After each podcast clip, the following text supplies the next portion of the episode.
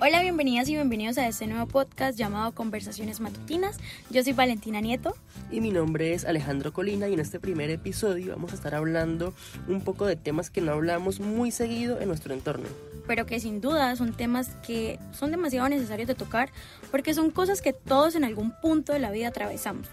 Cuéntame Alejo, ¿en algún punto has sentido la necesidad de alejarte de algún lugar, alguna persona o situación? Yo siento que en algún punto sí, pero es como extraño porque me cuesta un poco cerrar ciclos o alejarme de alguna persona o entorno de manera radical de la noche a la mañana. Soy más de dejar fluir hasta que se desgaste solo, eso sí, sin llegar al punto tóxico, pero creo que está más vinculado como a la costumbre. Mm, sí, pues bueno, creo que no eres el único que le cuesta alejarse porque yo soy de esas, que pues para soltar deja pasar mucho como que de alguna forma u otra yo me aferro a la idea de que esa persona o que esa situación por algún motivo podría cambiar, como que siempre tiendo como a idealizar. Es que el idealizar es como inevitable.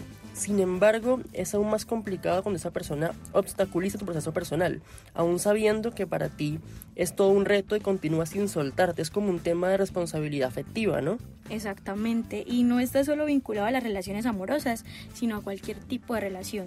Así es, incluso a mí me ha pasado con relaciones de amistad. ¿Y a ti te ha pasado alguna vez, Valen? Hmm, totalmente. Por eso es que digo con propiedad que lo más duro de este proceso y lo más importante es la aceptación el poder entender que pues esa persona ya no está ahí, porque en ese momento uno cree que emocionalmente nos sostiene y pues la realidad es que no es así. Incluso nunca nos sostuvo. Y es justo así que entramos al título del episodio de hoy, cómo soltar lo que nunca te sostuvo. Porque más allá de la costumbre, hay un tema como de dependencia emocional, de ver lo que realmente es y no lo que uno quiere que sea, y los ideales, expectativas y el romantizar cada cosa. Por eso es que digo que la aceptación es el punto más importante, porque pues de ahí parte todo. Aceptar que por más que nos esforcemos, nunca será lo que queremos que sea, será lo que es y punto. Y pues eso no está bien ni está mal, solo es lo que tiene que ser. Qué complejo todo eso de soltar, ¿no? Es, es como todo un tema porque se requiere ese nivel de confianza para ver que todo estará bien. Y por más que duela, la verdad es que sí, todo estará realmente bien. Y sobre todo porque siempre nos han enseñado a aferrarnos, a luchar hasta lo último, así cueste lo que cueste, pero ¿por qué hacerlo? O sea, ¿por qué buscar eso y por qué no buscar la paz, la tranquilidad? Tal cual, porque es que nunca nos enseñaron o nunca pudimos aprender cuál es el límite de lo sano. Nunca aprendimos cuál es el punto en el que ya no vale la pena el desgaste de energía, de tiempo, de amor propio. Y pues como dijimos hace un momento, aplica para todo. Relaciones, trabajos, planes, de todo.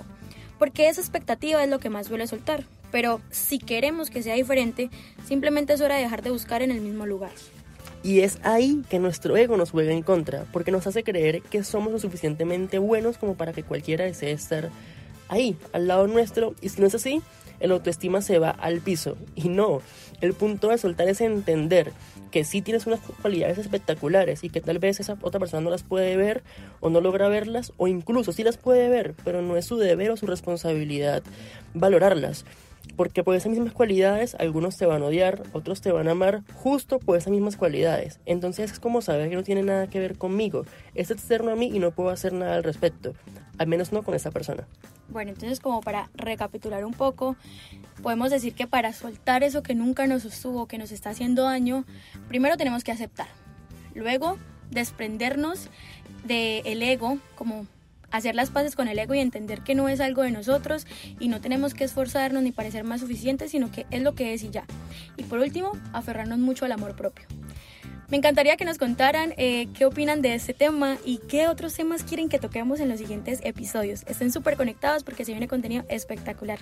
Y sobre todo que nos comenten un poquito si alguna vez han estado como vinculados a una, posición así de polémica interna de, de estar, no estar, querer, pero tal vez luchar con ese ego. Es como un poco complejo, pero queremos de ustedes si les ha pasado, qué piensan sobre eso y sobre todo que nos comenten qué más quisieran oír en, en este tipo de, de, de episodios, qué temas quisieran escuchar para que por acá conectados. Bueno, esperamos que sigan conectados en el siguiente episodio y nos escuchamos luego. Bye. Chao, chao, los esperamos.